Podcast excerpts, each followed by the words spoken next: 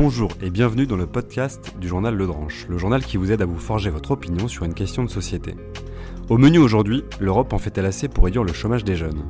Pour en parler, nous recevons Alexis Gibilini, président des Jeunes Progressistes. Ce podcast est l'enregistrement audio du live qui s'est tenu sur Twitch le 25 octobre dernier. Pour être alerté et participer aux prochaines émissions en direct, abonnez-vous à la chaîne Twitch Le Dranche.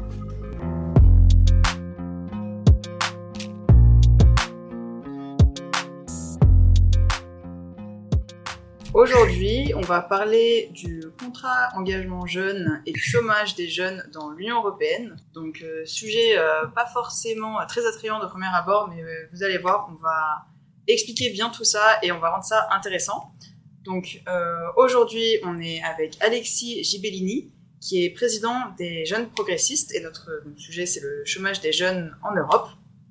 Donc, tout d'abord, je vais laisser Monsieur Gibellini rapidement se présenter et présenter son mouvement politique.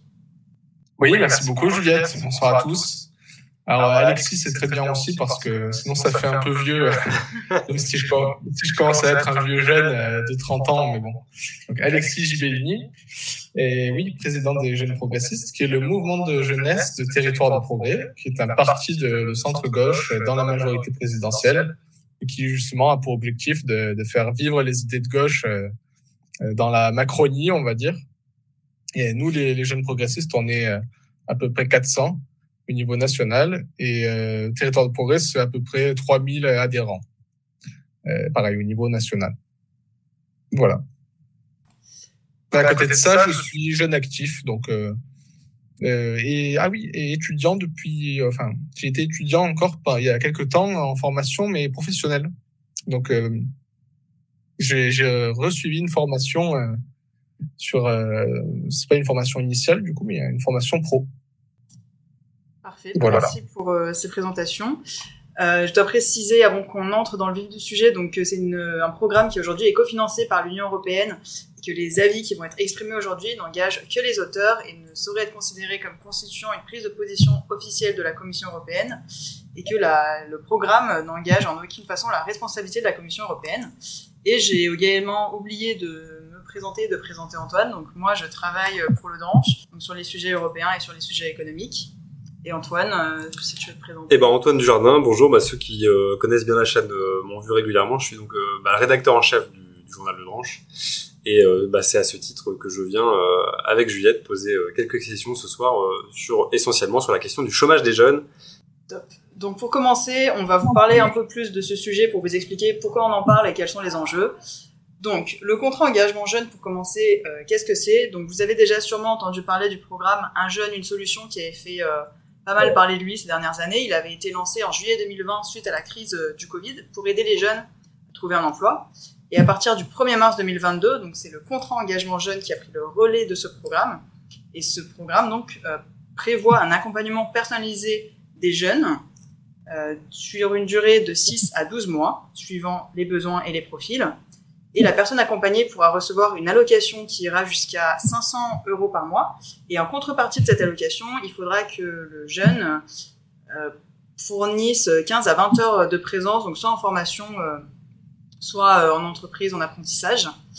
Et c'est donc pour les jeunes de 18 à 25 ans qui ne sont pas étudiants, qui ne suivent pas de formation et qui présentent des difficultés d'accès à l'emploi. Et on estime que ça peut concerner jusqu'à 400 jeunes en 2022. Donc ça, c'est pour la France et pour euh, ce qui est le contrat engagement jeune dans sa praticité. Donc il faut savoir que dans l'Union européenne actuellement, il y a à peu près 14% de taux de chômage en moyenne chez les jeunes. Donc là, c'est pour les 15-24 ans. Mais que c'est un chiffre en fait qui va beaucoup varier d'un pays à l'autre. Donc par exemple, en Allemagne, on est à 6% de chômage, tandis qu'en Espagne, on est à 27%. Donc on voit qu'on a des grosses disparités. Et en France, on a 16,5% des jeunes actifs qui sont au chômage. Donc on est euh, entre les deux en France, donc on sait que les confinements euh, et la crise du Covid ont eu un gros impact sur le chômage des jeunes et sur la santé mentale des jeunes et qu'à ce moment-là, il y a une grosse dégradation dans les perspectives d'emploi. Il y a beaucoup de jeunes qui à ce moment-là ont décidé de poursuivre leurs études plutôt que de chercher euh, un travail. Néanmoins, donc d'après la DARES, qui est la direction de l'animation, de la recherche, des études et des statistiques, en 2021, on a vu une baisse de chômage des jeunes qui serait en partie due à la démocratisation des contrats d'alternance qui ont notamment été favorisés et mis en place grâce aux politiques de cohésion européenne. Parce que oui, aujourd'hui, on va aussi un peu parler des politiques euh, de cohésion. Pourquoi? Simplement parce que en fait, euh, la relance économique en France a notamment été permise par le plan France Relance, euh, qui a été financé notamment par Next Generation EU, donc le plan de relance européen, qui a aussi servi à financer un jeune, une solution. Donc accrochez-vous, c'est un peu complexe, mais on va y arriver. Donc il y a beaucoup de plans et de financements différents euh, dans l'Union, mais on va essayer de bien expliquer tout ça. Donc on a d'une part les missions locales qui sont financées par le Fonds social européen. Donc voilà, c'est un fonds européen euh, qui a pour objectif de résorber le chômage dans l'Union. Et on a aussi donc le plan, le fonds Erasmus+, le programme Erasmus+, qui finance les missions locales. Et enfin, donc le contrat engagement jeune est mis en place à travers la garantie renforcée pour la jeunesse, qui fait partie de l'initiative emploi jeune, qui est désormais intégrée au Fonds social européen. Donc voilà un peu pour d'où viennent ces politiques et qui finance quoi. Et aujourd'hui, on va se demander si finalement ce contrat engagement jeune va être efficace pour lutter contre le chômage. Donc on va commencer avec les questions. Oui. Donc c'est parti. Euh, donc euh, Alexis, on sait que le contrat engagement jeune ne s'adresse pas aux étudiants. Euh, donc la première question qu'on aurait, c'est comment aider les étudiants en fait qui connaissent une grande précarité financière, parce que finalement ce sont eux aussi des jeunes, et on sait qu'aujourd'hui la pauvreté des étudiants est une des premières causes de l'échec universitaire en France, parce qu'en fait de nombreux jeunes sont contraints d'arrêter leurs études pour pouvoir travailler en fait et pour pouvoir subvenir à leurs besoins. donc qu'est-ce qu'on propose à ces jeunes-là en fait? Hmm.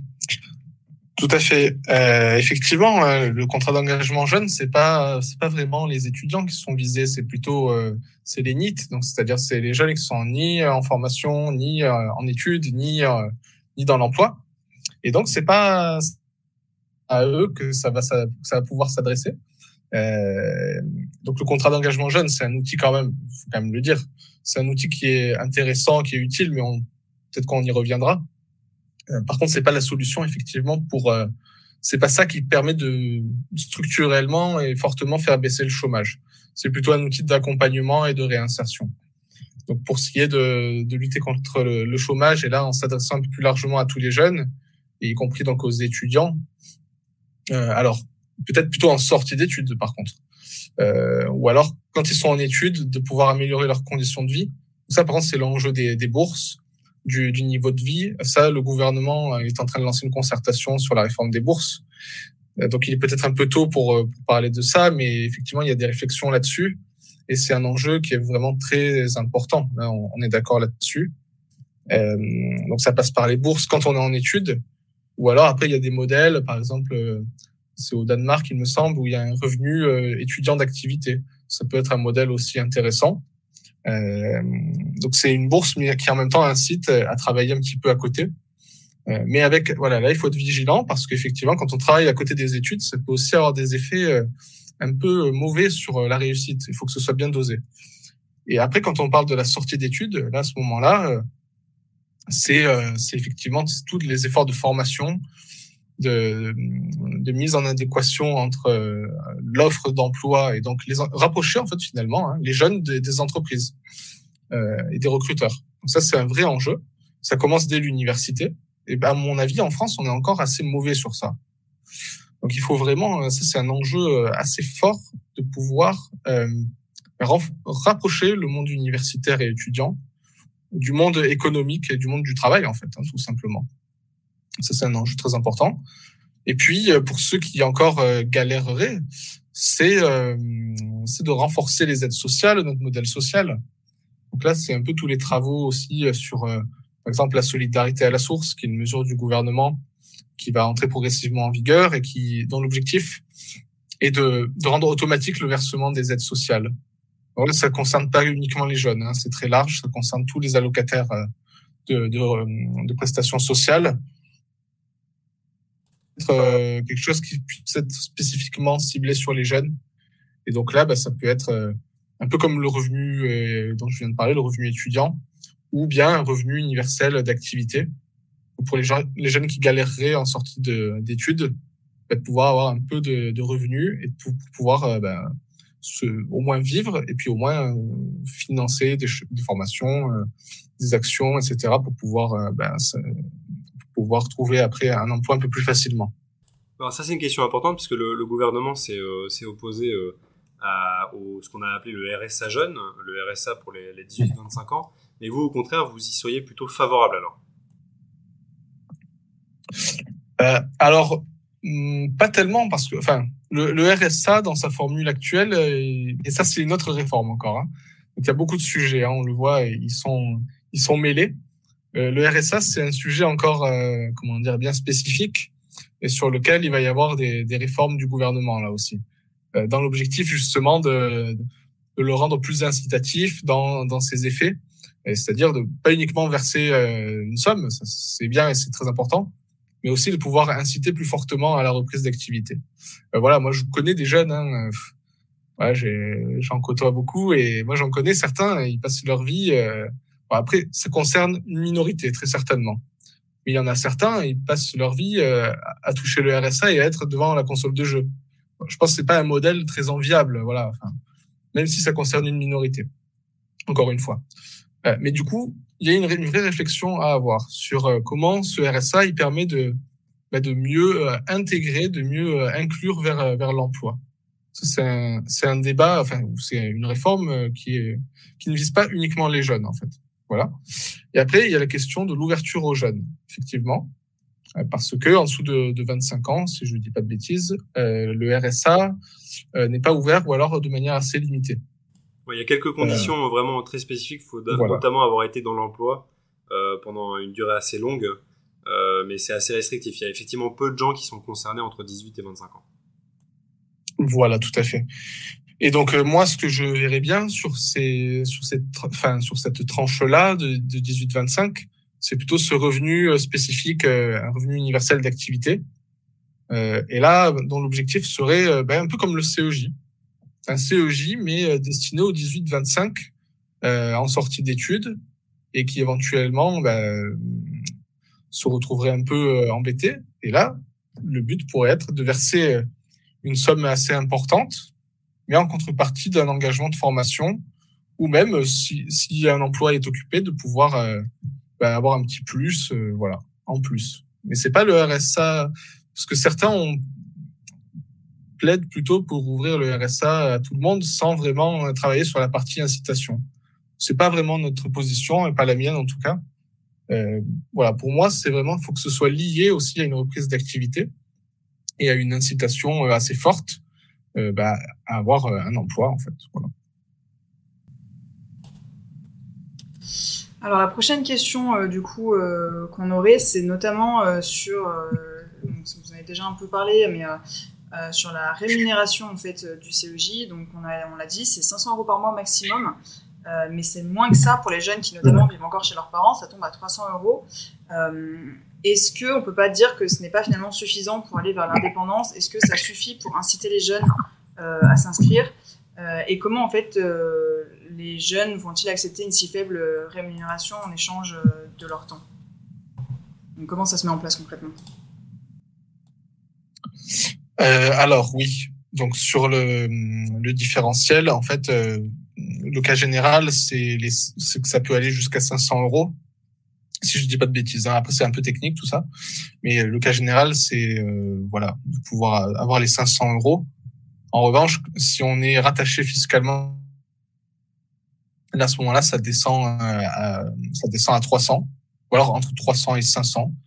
Euh, bon, c'est un petit peu technique, mais euh, parce que c'est pour une raison assez simple, c'est que quand on est sous le toit de ses parents, bah, quand même, on a beaucoup moins de charges et donc moins de dépenses, notamment bah, le, logement, les courses, voilà. Normalement, la vie est un peu moins compliquée, mais on est un peu moins indépendant aussi, hein, c'est la contrepartie. Donc du coup, ça explique que, que, ça puisse être un peu moins. Euh, et moi, je le vois un peu différemment, c'est-à-dire, au contraire, ça favorise ceux qui essayent de prendre un peu plus de risques et d'avoir une vraie autonomie. Quand on est plus sous le toit de ses parents, c'est assez logique de pouvoir avoir plus. Alors après, effectivement, on peut se demander 300 hein, si c'est pas trop peu, et même 500 hein, si c'est pas trop peu.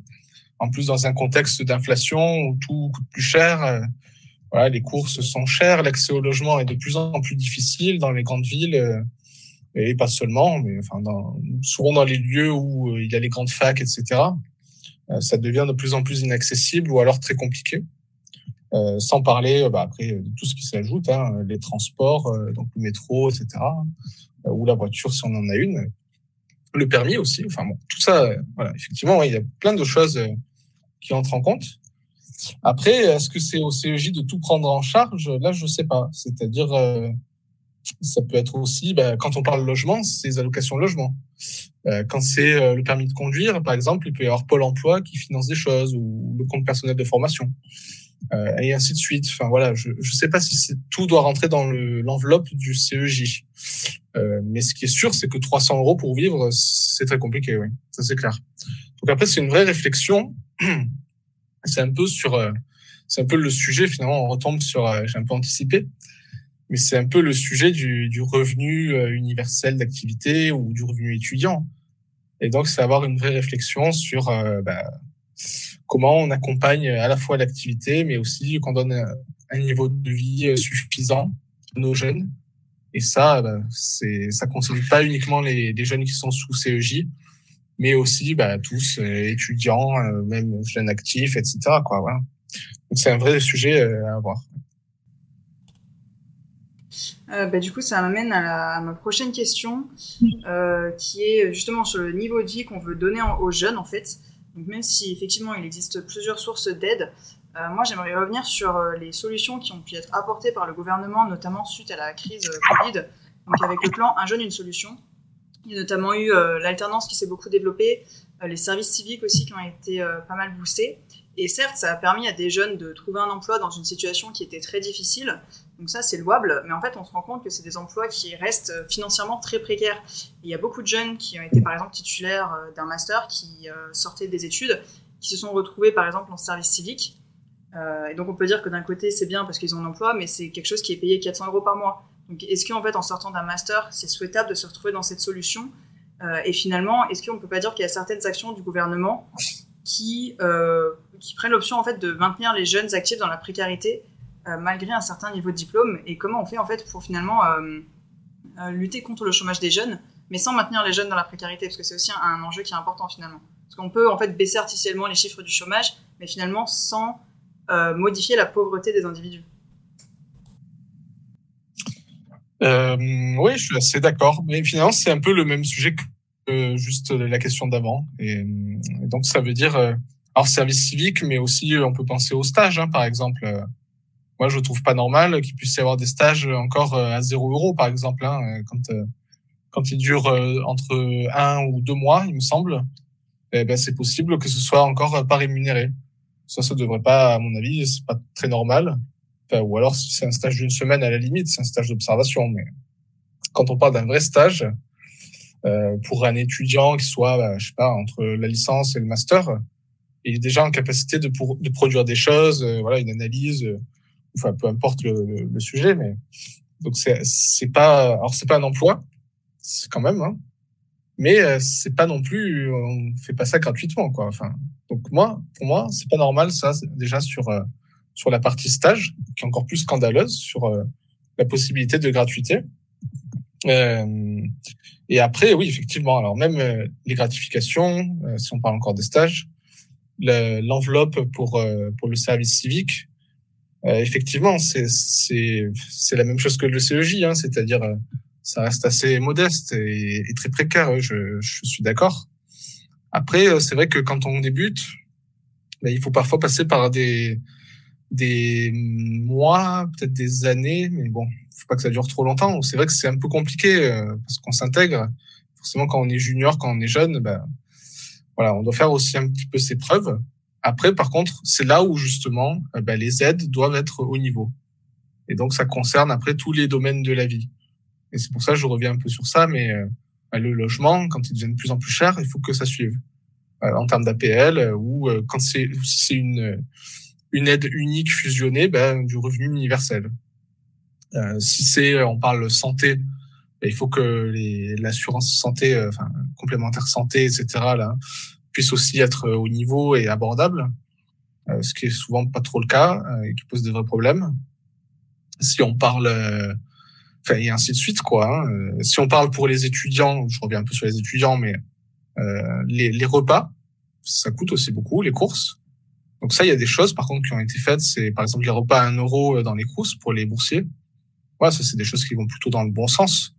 Et ça s'ajoute, du coup, c'est des choses qui viennent en plus des, bourses ou des montants qui sont versés. Moi, je le vois plutôt comme ça. Euh, ou, bien alors on arrive à faire une vraie réforme un peu globale. Et là, moi, c'est un peu ce que j'appelle, enfin, ce qui avait été envisagé sous le précédent quinquennat d'Emmanuel Macron. C'est un revenu universel d'activité où là, on fusionne à la fois les différentes aides, ben, les APL euh, et ainsi de suite, enfin le, le RSA, euh, et on les rend à la fois automatiques. Donc ça, c'est ce qui va être mis en place euh, dans les mois, années qui viennent par le gouvernement, mais aussi les, les fusionner dans une enveloppe globale. Là, c'est vrai que ça devient plus conséquent et peut-être les revaloriser aussi, évidemment, parce que tenir compte du, contexte de l'inflation. Mais ça, c'est déjà été fait aussi. Hein. C'est des choses qui ont été votées au Parlement. Donc euh, l'inflation en ce moment euh, est en train d'être intégrée dans les différentes prestations sociales. C'est les débats sur le, le, budget, etc., où il y a eu le, le fameux 49.3. Euh, mais donc voilà, il y a une question, enfin disons, il y a à la fois un sujet euh, d'enveloppe, euh, il y a un sujet d'accès aussi, parce que quand ça existe, hein, d'avoir droit à des aides et de pas les réclamer.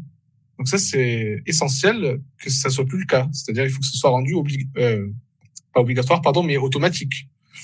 Euh, donc ça, c'est la solidarité à la source. C'est une mesure d'Emmanuel Macron sur la campagne. il, y a, il, y a plusieurs, euh, commentaires euh, au sujet de ce que vous avez évoqué dans le chat. Il y a déjà sur les, indemnités de stage. Hein. Il y en a qui disent oui, augmentons l'indemnité de stage et abaissons le palier temporel de déclenchement de l'indemnisation obligatoire. Parce qu'aujourd'hui, il me semble qu'en en deçà de deux mois, il n'y a pas de d'obligation d'indemniser les, les, les, stagiaires. Huit semaines, hein. huit semaines euh, de stage. Donc déjà, bah voilà. Est-ce que vous êtes favorable à une augmentation significative du de l'indemnité euh, ou la gratification minimum euh, de stage, hein, qui aujourd'hui est de l'ordre de 5 à 600 euros par mois Ça, c'est la première question. Et après, il y a une autre remarque. Hein. vous avez parlé du repas à 1 euro dans les dans les crous. Il y a quelques quelques remarques notamment qui disent, bah, c'est un peu comme les transports en commun gratuits. C'est en fait, si les infrastructures sont pas adaptées à la hausse de la demande, ça a créé presque plus de problèmes que ça n'en résout. Euh, bon, ça c'est presque un problème logistique. Je, le repas en euro, j'ai l'impression qu'il faisait euh, plutôt consensus, euh, notamment pendant la crise sanitaire. Mais en tout cas, sur l'indemnité de stage, euh, est-ce que vous pensez qu'il faut l'augmenter de manière importante? Il y a aujourd'hui des entreprises, des grands groupes qui sont un peu sur la sellette en ce moment, qui ont, qui l'ont même fixé au niveau du SMIC. Qu'est-ce que vous en pensez? Euh, alors repas un euro, juste je le reprends, mais c'est vrai que là c'est un peu c'est un peu difficile de répondre. Et effectivement, oui, c'est une question d'accueil global de structure. Mais euh, quand il y a eu une crise comme celle du Covid et là en ce moment comme celle de l'inflation, euh, je veux dire, euh, on réfléchit pas trop. Et les repas à un euro, c'est quand même euh, voilà, c'est plutôt bon à prendre quand même pour les étudiants. Après, oui, il faut être vigilant sur euh, les conditions d'accueil, etc., que ce soit bien le cas euh, et que quand un jeune y a droit, ben, il puisse y aller et avoir son repas sans faire, euh, je sais pas, sans faire une heure et demie de queue, par exemple. Euh, c'est oui, c'est des choses qui peuvent arriver malheureusement. Donc oui, il y a, y a, un sujet de vigilance sur ça. Et je passe à la question des stages. Euh, et là, oui, euh, là je suis, oui, je suis bien d'accord. C'est que, alors d'abord sur le sujet le plus scandaleux, comme je disais, c'est-à-dire la possibilité de non gratification. Euh, ça, pour moi, ça doit plus pouvoir exister. Voilà. Euh, ou en tout cas, je sais pas, si on parle d'un stage de, de, encore une fois, d'une semaine, éventuellement, là, oui, c'est un peu différent. C'est comme en troisième, on vient observer. À la limite, je conçois que ça puisse être non rémunéré, enfin non gratifié. Mais euh, si c'est un stage significatif d'un mois, deux mois, euh, ben là, euh... alors deux mois, ça doit, on doit basculer de, dans le côté gratifié d'ailleurs. Mais bon, si c'est un mois et je sais pas, je dis une bêtise, ouais, un mois et Juliette disait c'est huit semaines pour le, la gratification obligatoire. Voilà. Et donc oui, mais du coup après il y a un effet de seuil euh, évident, c'est-à-dire euh, si on fait sept semaines et euh, deux jours par exemple, ben, là on n'est pas gratifié. Donc pour moi c'est pas trop, enfin c'est pas possible de faire de continuer comme ça. Il faut que ce soit au minimum ben, comme pour les autres. Et après la question de, des autres du coup. et là ben, il faut que il faut que ça, enfin c'est mon avis en tout cas, hein, il faut que ça tienne en compte au minimum de la hausse des prix qu'on connaît actuellement. Euh, et donc de, de l'inflation, de, de, la vie chère. ça, ça veut dire ben, revoir, ouais, effectivement. Euh, je crois pas que ça ait été le cas, euh, à vérifier. Mais il faut au minimum, ouais, que ça puisse prendre en compte la hausse des prix. Après, une hausse significative, je je sais pas. Enfin, il y a une diversité de secteurs, d'entreprises. Il faut que ça puisse être aussi adapté. Et après, aux entreprises, par contre, rien n'empêche les entreprises de, de bien gratifier. Hein, je veux dire, vous l'avez dit vous-même. Donc là, c'est une décision volontaire de, leur part.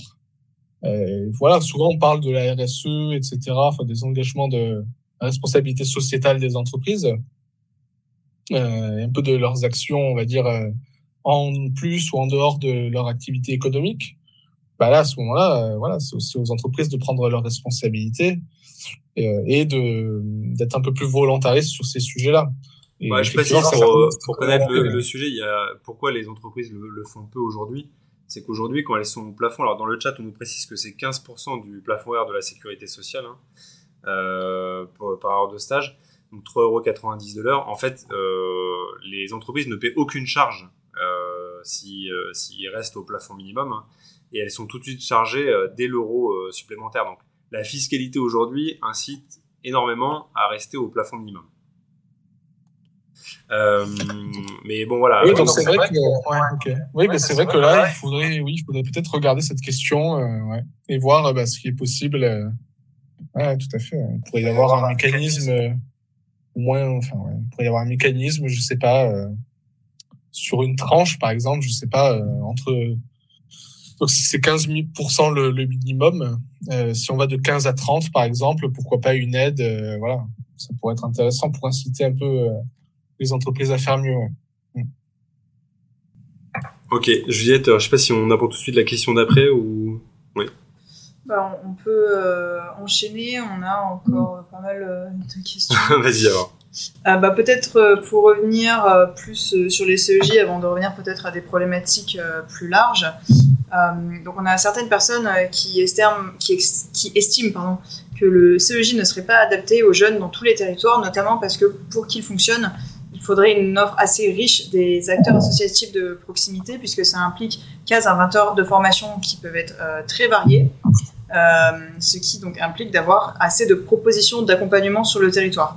Donc, comment on fait en fait euh, pour avoir un CEJ qui soit efficace quand on n'est pas dans des grandes villes où il y a justement beaucoup d'acteurs qui peuvent proposer des formations? Ouais, ça c'est un sujet auquel je suis très très très sensible. Euh, c'est-à-dire la fracture territoriale et comment elle a des effets sur euh, la situation sociale euh, et notamment de nos jeunes.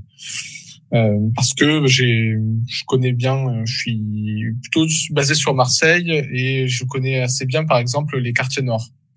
Donc c'est parmi les quartiers les plus pauvres de France, voire d'Europe pour certains. Et effectivement, oui. donc c'est très très important, mais c'est valable pour plein d'autres quartiers. Enfin, ou dans la ruralité aussi, certainement. Et oui, il y a un sujet d'accès. Euh, et là, ça peut poser notamment les moyens, enfin la question des moyens de, des missions locales, qui sont quand même, euh, c'est des structures qui sont souvent un peu démunies, euh, et aussi qui sont un peu inconnues hein, des jeunes. C'est-à-dire, euh, moi le premier, euh, avant, quand j'étais encore étudiant ou même avant, jamais j'avais entendu parler de la mission locale, quoi.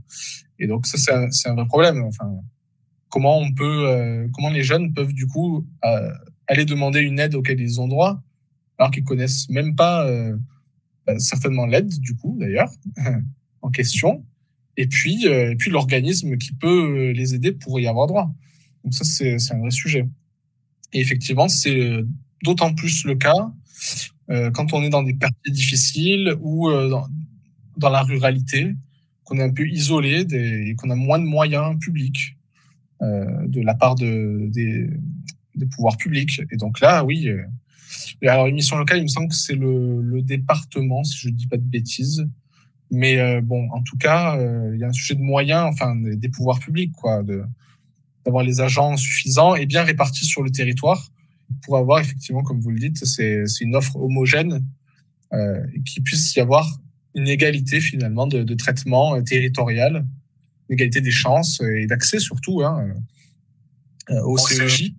Et, et, surtout, enfin, et du coup, ça peut même amener à des situations, euh, juste je complète là-dessus, c'est que sûrement dans les endroits où il y a le plus de besoins, c'est là où il y a le, le moins d'accès en fait. Euh, et donc c'est encore plus compliqué d'avoir accès. Et là, ça c'est un, vrai, c'est un, un, scandale. Enfin, dans les dans les quartiers les plus paupérisés de, de France, il devrait y avoir au contraire le double de moyens presque j'exagère enfin voilà. Il faut qu'il y ait vraiment les moyens sur les territoires les plus fragiles et, où il y a les habitants du coup les jeunes hein, qui sont euh, souvent dans les dans les quartiers les plus pauvres. Et donc euh, qui puissent être accompagnés il faut aller les chercher. C'est au pouvoir public aux politiques d'aller euh, aux élus d'aller chercher ces jeunes là sinon eux ils viennent pas. Et donc là ça crée des situations vraiment d'injustice sociale énormes mm. Euh, bah justement, ça m'amène à ma prochaine question, notamment euh, donc euh, sur les jeunes qui sont vraiment en, rupture, on va dire, en grande rupture, et ça pourrait concerner jusqu'à 20 000 jeunes en France. Est-ce que les heures qui sont imposées par le CEJ, ça pourrait pas être repoussoir pour eux, en fait, parce que c'est quand même une assez grande contrainte sur 6 ou 12 mois il y en a qui sont pas forcément, bah, qui ont simplement pas envie, qui sont même pas dans la capacité en fait de suivre un tel programme ou de rentrer dans une dynamique comme ça. Et du coup, comment euh, on fait pour atteindre ces jeunes euh, qui ne sont pas assez motivés? Comment est-ce qu'on atteint en fait finalement les objectifs euh, du, gouvernement dans, cette situation? Oui, alors peut-être d'abord rappeler, parce que du coup il y a beaucoup de chiffres. d'abord juste rappeler que là le CEJ à l'heure actuelle c'est environ 200 000 jeunes bénéficiaires depuis 6-7 mois, donc mars 2022. Euh, et donc c'est quand même, ça commence à être assez massif et c'est plutôt, enfin, il y a une bonne dynamique. Hein, et pas mal de jeunes qui ont droit, qui commencent à, qui commencent à passer dans ce parcours-là, et aussi de très bons résultats de satisfaction. Plus de 8 sur 10 euh, parmi ces jeunes-là qui se disent soit, soit satisfaits, soit prêts à le recommander, euh, ou, qui disent même avoir gagné en autonomie. Voilà, donc il y a, y a déjà, enfin, même si l'accès ne va pas de soi, il y a quand même euh, un nombre significatif de jeunes qui ont pu avoir droit à ce contrat d'engagement jeune. Après, ouais, sur euh, les 20 000 en grande précarité ou en grande rupture, donc là, c'est encore, euh, voilà, c'est le stade, c'est un peu ce dont je parlais peut-être tout à l'heure là.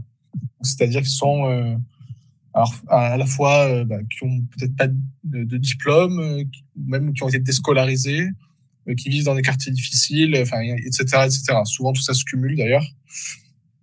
Euh, et donc, euh, comment, euh, oui, comment aller les chercher ces 20 000, ces 20 000 jeunes? Et là, c'est le vrai sujet en fait. Hein. Et ça, alors, est-ce que c'est repoussoir? Oui. Peut-être. Ça veut dire que oui, il faut pouvoir aussi être flexible et aménager le, le dispositif euh, pour pouvoir aussi entraîner. Et oui, c'est vrai, il faut une certaine souplesse certainement. Après, je sais pas concrètement euh, au niveau de Pôle emploi, des missions locales Est-ce que, euh, voilà, je ne sais pas trop, je ne sais pas le dire. Est-ce qu'il y a des choses un peu prévues pour ces jeunes-là? C'est peut-être le cas, hein, certainement. Mais oui, il faut une vraie vigilance pour pouvoir aussi ne pas écarter euh, eh ben, ceux qui sont les plus en difficulté. Et c'est même le contraire, c'est ce que je disais, c'est qu'au contraire, on devrait au contraire, enfin, vraiment se mobiliser et aller les chercher et mettre plus de moyens. Donc c'est vrai que si on est trop exigeant ou si on est trop euh, inflexible, bah, ça peut être un peu compliqué d'aller chercher tout le monde. Et là, l'enjeu c'est de rassembler le plus largement possible, d'inclure euh, un maximum de jeunes et, notamment ceux qui sont euh, plus en difficulté. donc oui, voilà, une certaine souplesse à avoir. et je suis sûr qu'il y a un traitement quand même au cas par cas qui, qui, qui est fait en fait hein, dans la réalité. Mais le sujet, c'est peut-être en fait surtout l'accès. Et donc, c'est comment on va chercher ces jeunes-là. Et après, ben, on les garde. Ça, ça doit être assez faisable. Mais c'est déjà d'aller les chercher, faire savoir qu'il existe euh, ce contrat. Euh, et voilà. Et ça, c'est le vrai défi. C'est plus dur, en fait. Hein. Euh, donc ça, ça m'amène à la dernière critique que nous on a pu voir sur le CEJ, donc ça concerne à nouveau les 15 à 20 heures de formation. En fait, il y a des personnes qui estiment que avoir ce nombre obligatoire d'heures par semaine, ça pourrait amener à un certain contrôle social et qu'on pourrait euh, plus se focaliser justement sur ce contrôle euh, des jeunes plutôt que sur euh, l'accompagnement en lui-même. il y a aussi la question de savoir bah, qu'est-ce qu'on propose en mission locale et qu'est-ce que le jeune fait déjà en extérieur et comment finalement on cumule les deux. Du coup, est-ce que finalement c'est des mesures d'accompagnement qui sont forcément adaptées? Euh, oui, c'est un bon sujet. C'est un peu pareil là, c'est-à-dire, euh, Et c'est aussi comment le, mécanisme peut être flexible et s'ajuster en fonction du profil de chaque jeune. Donc les 15 à 20, alors moi je trouve que c'est quand même ça reste assez raisonnable. Hein, parce que nous après quand on est dans la vie active, on est plutôt la norme, c'est plutôt de faire 35 heures, voire parfois beaucoup plus. Euh, donc, bon, de 15 à 20, moi, ça me choque pas trop. Euh, après, le but, encore une fois, c'est que ça puisse tenir dans la durée et puis surtout que le jeune se sente accompagné, euh, que ce soit utile pour lui, qu'il ait le sentiment de, de, progresser, de gagner en autonomie, d'être formé, enfin voilà, plein de bonnes choses. Donc, euh, pourquoi pas, oui, euh, une certaine souplesse là aussi, et de bien prendre en compte, comme vous le dites, euh, bah, s'il y a, je sais pas, s'il va se former, euh, faire telle, telle action, mais qui n'est pas du tout dans le, dans le champ de la mission locale, euh, il faut que ça puisse être pris en compte, oui. Donc là, après, c'est une question d'harmonisation, enfin, ou de guichet unique, un peu. Euh, c'est-à-dire qu'il faut que l'organisme qui accompagne puisse avoir la vision d'ensemble et se coordonner après avec les autres opérateurs qui pourraient intervenir. Mais en tous les cas, le jeune, s'il fait 15 à 20, 15 à 20 heures et que c'est pas intégralement dans la mission locale, je veux dire, c'est pas, c'est pas scandaleux. Voilà. L'important, c'est qu'il est le, qu'il arrive à progresser, qu'il soit accompagné. Et, euh, et si c'est, euh, je sais pas, 10 heures dans la mission locale et le reste du temps euh, ailleurs de sa propre initiative, euh, en allant suivre des cours ou autre, ou avec une association qui l'aide à faire des CV, par exemple, et eh ben c'est tout aussi bien. C'est même peut-être encore mieux. Ça permet de s'ouvrir un peu euh, sur la société, dans le monde un peu, dans le monde actif. C'est bien de pas s'enfermer dans des structures juste qui sont là. Euh, voilà. Après, là encore une fois, je pense que il peut y avoir une certaine souplesse euh, dans la dans la réalité des cas hein, et que je pense pas que ce soit pointé à la minute près. Il faudrait, faudrait vérifier. Mais je pense pas que ce soit pointé à la minute près pour savoir ah bah, s'il a fait 14,59 heures ou euh, enfin 14 heures et 59 minutes, ou euh, s'il a fait bien les 15 heures. Voilà, je pense qu'il y a quand même une marge de souplesse. Ou après, ça peut être aussi d'une semaine sur l'autre. Je sais pas, une semaine où on fait 12 heures, euh, la semaine d'après, bah allez, je sais pas, on fait 22 heures. Je dis n'importe quoi, mais voilà, il faut, il faut avoir une vision un peu d'ensemble et que tout ça soit profitable et surtout que ça aide à progresser nos jeunes qui en ont bien besoin. Donc, top. Euh, j'aimerais revenir à des sujets peut-être un peu plus larges sur le chômage des jeunes, si ça vous convient. Euh, C'est bien. Donc, euh, on l'a dit, donc à l'échelle européenne, il y a 27% des jeunes qui sont au chômage, et on voit qu'il y a de grandes disparités entre les pays. Donc, voilà, on l'a dit, 27% en Espagne, 6% en Allemagne. Est-ce que, d'après vous, les aides qui sont mises en place à l'échelle européenne permettent de résorber les inégalités entre les régions européennes? Et est-ce que, en France en particulier, euh, les choses sont, euh, on va dire, bien faites Est-ce que les, on va dire, les, aides de l'UE sont, bien utilisées d'après vous?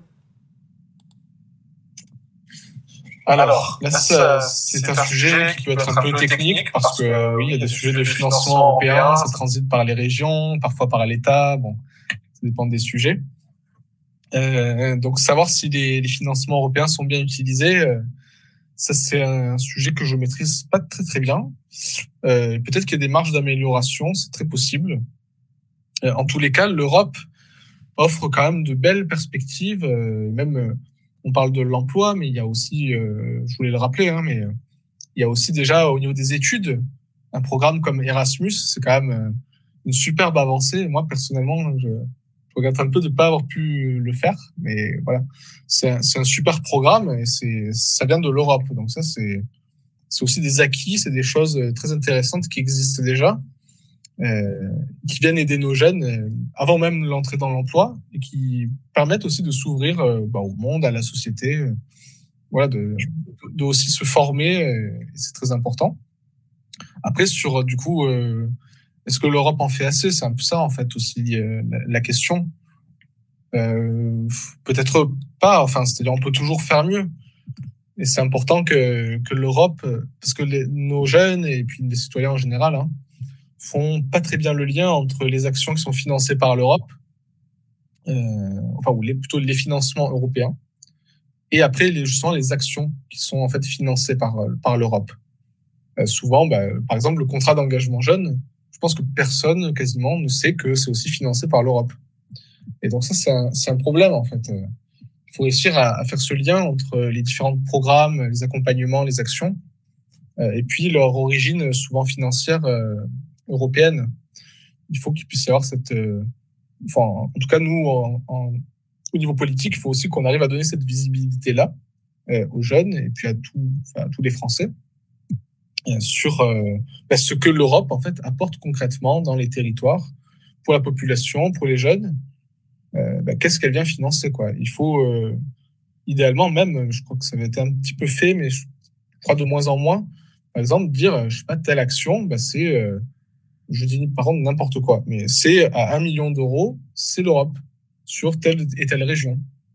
Voilà, et ainsi de suite. Il faut pouvoir vraiment quantifier ça, que ce soit beaucoup plus lisible euh, pour tout le monde et plus simple parce que c'est vrai que c'est des sujets parfois extrêmement techniques et, et pas du tout faciles d'accès. Donc il faut pouvoir faire ce travail d'explication et de, de, mise en visibilité. Quoi. Voilà. Euh, bah effectivement, euh, c'est ce qu'on essaie de faire, euh, nous, un peu de vulgarisation, même si c'est pas facile. Euh, et du coup, euh, sur un, sujet assez euh, proche, l'INSEE estime qu'en 2017, il y avait 45% des personnes de 25 à 34 ans qui avaient un diplôme supérieur. et du coup, ben, on revient sur le sujet qu'on a évoqué tout à l'heure, sur comment bah, aller jusqu'au bout de ces études. Et finalement, au-delà du CEJ, est-ce que pour limiter le chômage des jeunes, on ne ferait pas mieux d'investir plus dans l'éducation en France, donc notamment dans l'enseignement supérieur, mais aussi peut-être sur euh, des formations euh, qui ont euh, peut-être moins bonne réputation, notamment des formations plus manuelles et plus courtes, qui permettent d'accéder à l'emploi de manière plus rapide. Donc comment en fait bah, mettre en avant l'éducation qui est finalement, on le sait, quand même un moyen, enfin le moyen d'excellence pour arriver vers l'emploi? Oui, alors investir plus, juste d'abord rappeler qu'il y a des investissements quand même massifs hein. en France. parfois on l'oublie un petit peu, mais sur l'éducation au sens large, c'est alors de l'école, on va dire, de l'école à l'université, et même en passant par euh, après, euh, bah, par exemple, les jeunes touchés, enfin qui touchent le CEJ. Voilà, on va englober un peu tout ça, euh, éducation et formation, disons. Euh, alors, j'ai même pas le chiffre global, mais c'est plusieurs, euh, c'est plus d'une centaine de milliards d'euros. Euh, juste pour donner ce chiffre-là, l'éducation nationale, euh, le, le, budget du ministère, ça va être pour 2023 plus de 60 milliards d'euros. Donc c'est quand même, euh, enfin, on est quand même plutôt, c'est pas, pas, si mal en France. On peut toujours faire mieux évidemment, mais c'est quand même pas mal. Et là, c'est en hausse de, plus de 3 milliards d'euros sur un an pour juste l'éducation nationale. Euh, après, pareil, il faut regarder l'enseignement supérieur, j'ai pas le chiffre, mais il y a des investissements quand même massifs. Oui. C'est notamment euh, aux formations euh, plus courtes et plus rapidement diplômantes, notamment qui ont peut-être été un peu délaissées des pouvoirs publics.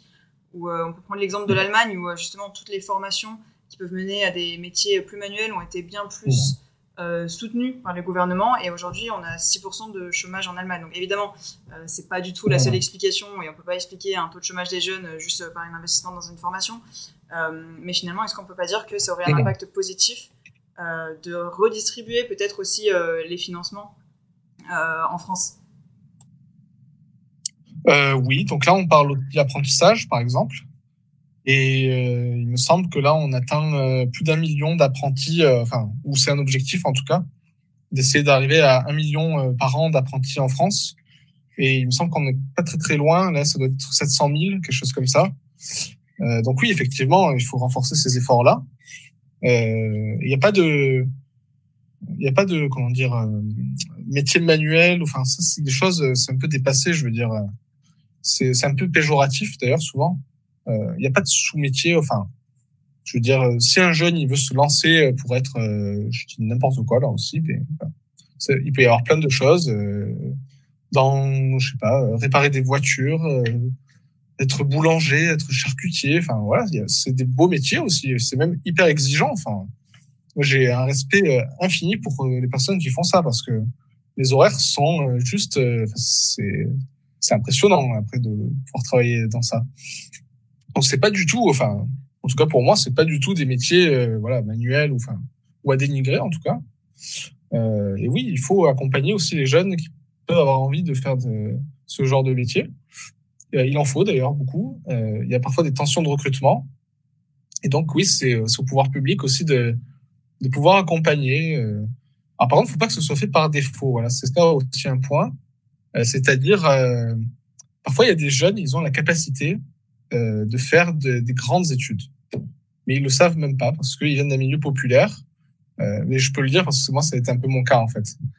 je me livre, mais voilà j'aurais pu euh, faire, par exemple, euh, pâtissier. C'est un peu ce que je voulais faire à un moment, ou, euh, enfin, ou dans la restauration. Je voulais faire ce genre de choses. Euh, mais encore une fois, pourquoi pas? Enfin, J'aurais pu, peut-être que j'aurais été très heureux. Hein. Mais en fait, on m'a dit, oui, mais Alexis, voilà, tu as aussi la capacité, tu peux faire des études, tu peux faire plus, ou enfin, là encore une fois, c'est pas mieux, c'est autre chose en fait, voilà. Mais tu peux faire autre chose, tu peux faire ça ou ça. Et donc après, oui, j'ai écouté, je me suis dit, oui, euh, finalement, j'ai fait, j'ai fait ce choix-là. Mais ce que je veux dire, du coup, c'est, euh, il peut y avoir parfois la tentation, euh, quand on est d'un milieu populaire, de s'auto-censurer. Se dire, ben, je sais pas, le master en droit, par exemple, ou faire médecine, c'est pas pour moi. Enfin, je, je peux pas, j'ai pas des parents qui ont fait ça.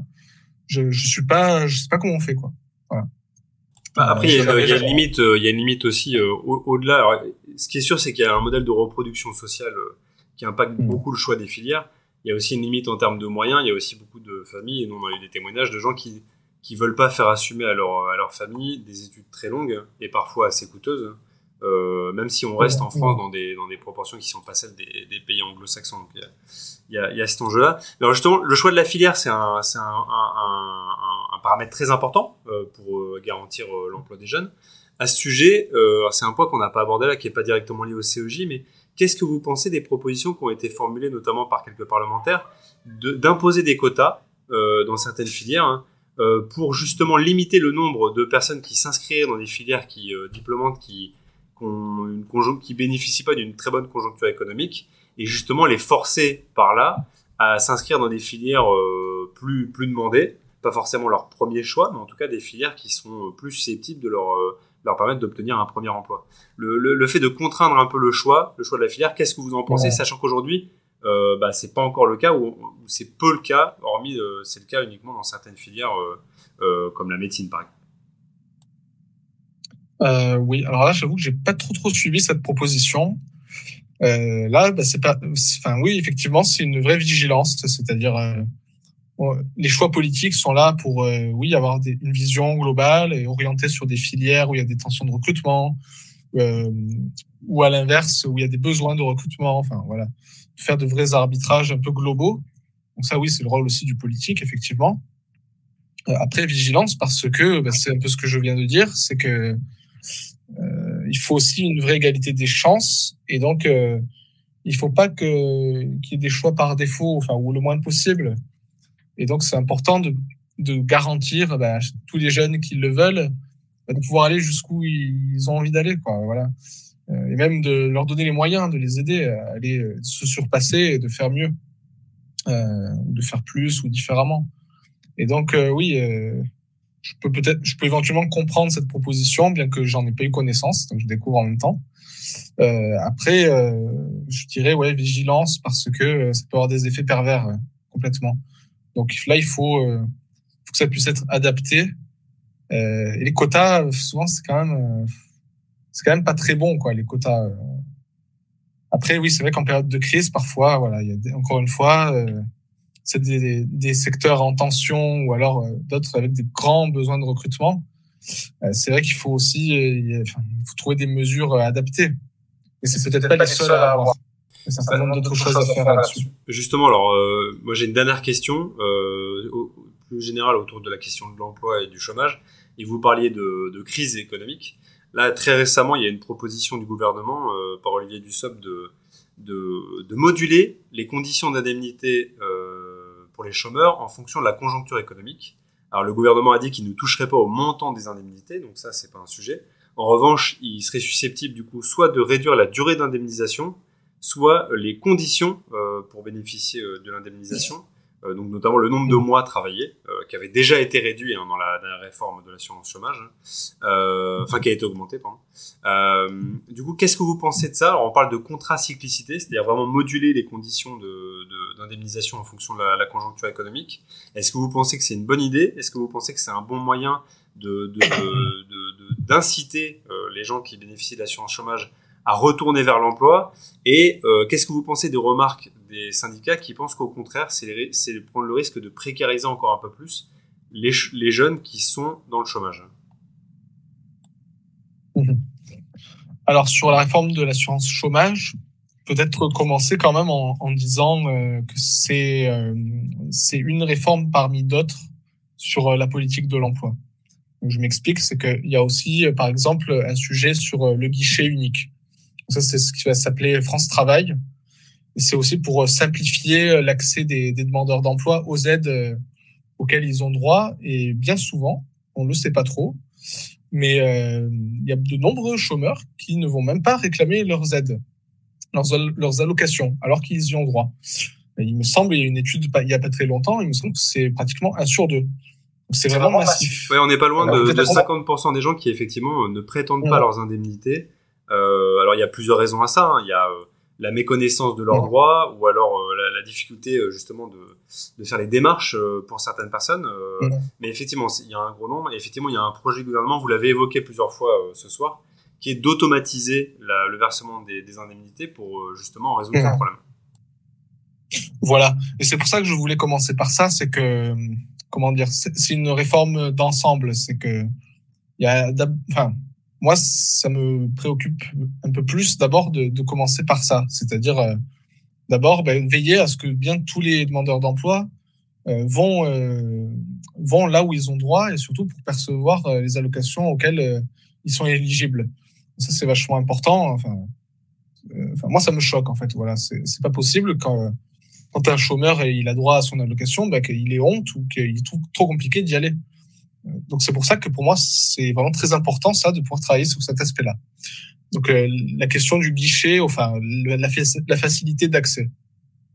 Et après effectivement il y a aussi cette question de, modulation selon le, le cycle économique, euh, qui là moi me, parle plutôt. Donc c'est-à-dire euh, quand on est en période de crise, eh ben, le système il, va être plus généreux. Alors c'est le modèle canadien souvent qui est cité, il me semble là-dessus. Hein. Donc, quand euh, on est en période de crise, euh, par exemple, quand il y a eu le Covid, hein, c'est un cas qui pouvait peut-être s'appliquer, euh, ou même peut-être encore maintenant, hein, avec l'inflation, il faut voir si ça peut pas aussi peut-être s'appliquer. mais bon, la réforme n'est pas encore en vigueur, hein, c'est un peu compliqué de, prévoir. bref, quand il y a une période de crise économique, ou quand il y a des difficultés fortes sur le, le marché du travail, enfin, dans l'économie, c'est de pouvoir avoir un système plus généreux. Ça, ça, me parle. Et à l'inverse, quand, euh, quand la situation est euh, plutôt bonne ou s'améliore euh, ou est très bonne, ça peut arriver. il y a quelque temps, jusqu'à ce qu'il y ait la crise de l'inflation et des carburants, et ben là d'avoir un système un peu plus, je dirais, incitatif. C'est pas de l'idée, c'est pas de restreindre des droits. enfin, en tout cas pas pour moi, c'est pas ça l'idée. C'est plutôt on va inciter les, les, les demandeurs d'emploi à aller un peu plus vite retrouver de, de l'emploi. Parce que, ben, pour une raison simple, c'est que quand ça va mieux dans l'économie, c'est que normalement, il y a plus d'entreprises qui recrutent. En, en, règle générale, bon, je simplifie un peu, mais en règle générale, il y a plus d'emplois disponibles du coup. Et donc, euh, ben, quand ça va bien, il faut que ces demandeurs d'emploi puissent aller occuper les emplois qui sont recherchés par les entreprises. Donc voilà un peu l'idée. Euh, Qu'est-ce que vous répondez au, Bon, je me fais le, le, le porte-parole des ah euh, mais euh, euh, la, la, première critique qu'on fait à cela, c'est que du coup, ça va forcer les bénéficiaires des indemnités à accepter euh, des emplois pour lesquels ils sont soit pas qualifiés, soit qui sont particulièrement contraignants, c'est-à-dire soit en horaire décalé, soit en temps partiel, soit extrêmement éloignés de leur domicile. Est-ce que du coup, euh, le risque, c'est pas de précariser un peu plus des gens qui sont déjà dans, dans une situation difficile. Euh, oui, donc j'ai pas répondu, pardon, mais euh, effectivement, il faut que la réforme puisse aussi euh, il faut avoir une vigilance. C'est toujours pareil. Enfin, j'ai l'impression de un peu me répéter, mais il faut, oui, il faut une vigilance sur les situations les plus les plus compliquées. Après, là encore une fois, c'est-à-dire ce qui ne relève peut-être pas que de l'assurance chômage, ben, c'est aussi le système de, de solidarité, c'est les aides sociales qui prennent aussi le relais. Quand une situation est très compliquée, eh ben, après, on tombe dans les minima sociaux, enfin, on tombe. Je veux dire, c'est aussi, il y a les aides sociales, il y a d'autres dispositifs qui peuvent éventuellement prendre le relais. Ou si, euh, je dis, euh, par exemple, ça peut être ça aussi, euh, si on a un événement heureux, ça peut être aussi euh, ouais, une allocation pour euh, les jeunes parents. Bon, bref il y a une diversité de, de, de situations. Et donc, c'est pas forcément à l'assurance chômage de tout prendre en compte. Ça peut aussi relever d'autres mécanismes. Je sais pas si c'est très clair, mais euh, en gros, oui, il faut une vigilance pour pas créer de la précarité supplémentaire. Là, je suis bien d'accord. Euh, après, les personnes dans ces situations de précarité, ben, ça ne relève peut-être pas uniquement de, de l'assurance chômage. Il y a des aides après ciblées spécifiques euh, auxquels ils ont droit, et donc il faut travailler aussi là-dessus. Et du coup, bah, c'est vrai que je me répète, mais c'est aussi bah, le versement automatique des aides sociales, euh, etc., etc. Quoi, Ok, euh, on arrive au bout de cet entretien. Alors déjà, merci beaucoup pour ces réponses. Est-ce qu'il y a sur la question du chômage des jeunes, sur la précarité étudiante ou plus généralement sur la question de l'emploi, un sujet important pour vous qu'on n'a pas abordé ou est-ce que vous pensez qu'on a fait bien tout le tour de la question?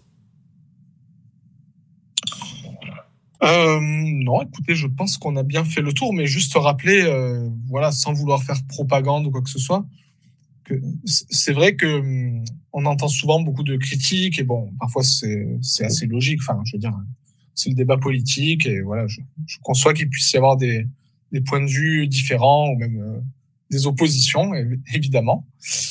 Mais juste vous rappeler aussi, parce que c'est mes convictions et c'est aussi ce pourquoi je milite, bah, que le, le, gouvernement est aussi engagé depuis 2017, hein, a pris beaucoup de décisions pour la jeunesse, pour l'emploi, euh, et qui commencent à porter leurs résultats. Euh, en plus, dans des situations, euh, bah, notamment de crise qu'on a connues, qu'on continue de connaître, où c'est quand même compliqué. Et malgré ça, oui, donc le, le, pays quand même tient. Parfois, c'est encore une fois, c'est pas simple selon les territoires, mais globalement, notre système reste assez assez solide au niveau social. Le, budget des ministères, euh, pour certains, augmente, comme on l'a dit, par exemple sur l'éducation. Euh, c'est des choses importantes, ça compte, de pouvoir rémunérer correctement les professeurs, de pouvoir, euh, pour l'enseignement supérieur, d'avoir, par exemple, on en parlait un petit peu, bah, que le CRUS, ce soit pas un truc dégueulasse, je, caricature, mais qu'il puisse y avoir des conditions dignes pour nos jeunes, qu'ils soient étudiants ou lycéens, etc. Donc c'est pour ça que le gouvernement met les moyens. Après, il faut rester encore une fois vigilant sur euh, comment ça comment c'est euh, utilisé dans les territoires. Est-ce que c'est suffisant? Voilà. Donc là, après c'est le c'est le job un peu, je dirais, de, des politiques, euh, des partis politiques comme nous, mais aussi des, des parlementaires, des élus, euh, et mais aussi éventuellement euh, des, des journalistes et des associations. Là, c'est un peu plus votre parti, et de pouvoir aussi alerter et de dire et aussi d'avoir des analyses un peu objectives, donc comme on l'a fait un peu ce soir, de, donner beaucoup de chiffres. Donc parfois c'est c'est un peu aride, mais c'est important de pouvoir aussi euh, voilà avoir des ordres de grandeur euh, pour se rendre compte de ce qui est fait, euh, voilà des, trajectoires, est-ce que ça augmente, ça baisse. Bref, se rendre compte un peu des, moyens qui sont déployés. Et en même temps, voilà, il faut il faut toujours faire mieux. Je c'est un peu ce que je disais, par exemple, pour finir là-dessus, sur euh, dans la tribune que j'ai publiée sur votre site. Euh, c'est qu'il faut aussi parfois, euh, c'est très bien tout ce qu'on fait. Enfin, sais pas moi qui vais dire l'inverse, évidemment. Il faut aussi aller plus loin euh, parce que la situation reste quand même très compliquée dans le pays socialement. Il y a une crise encore assez forte sur, euh, encore une fois, l'inflation. Donc il faut être vigilant à ça et euh, voilà, penser aussi à la suite. Comment on fait pour euh, aller encore plus vite ou plus fort, euh, faire mieux sur, par exemple, les bourses? Ça, c'est un sujet pour moi, et il devient urgent. Euh, il faut que le gouvernement se saisisse vraiment de ce sujet-là. Il est en train de le faire, mais il faut que ça aille vite.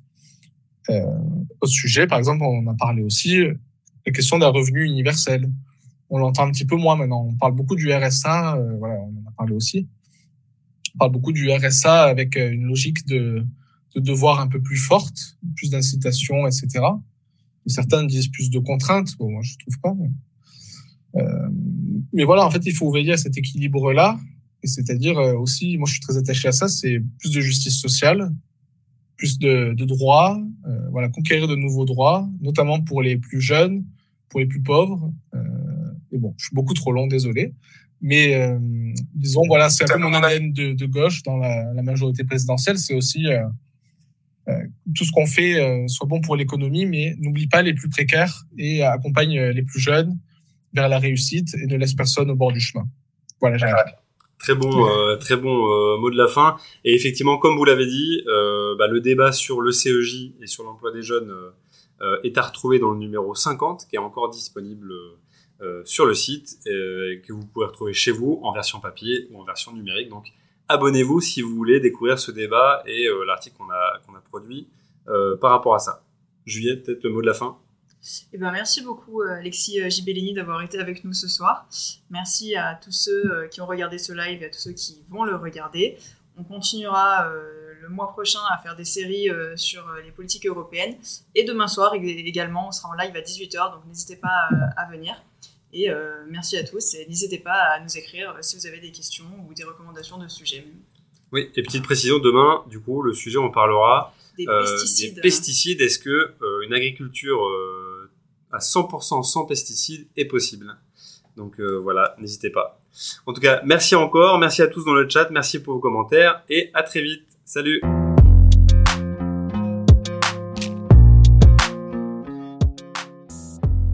podcast est réalisé par l'équipe du journal Le Dranche, le seul journal qui présente le pour et le contre de chaque sujet. S'il vous a plu, sachez que Le Dranche se lit aussi sur ledranche.fr ou sur papier. Pour recevoir le journal tous les mois, nous soutenir et nous permettre de continuer à vivre, abonnez-vous à prix libre sur ledrange.fr. Merci.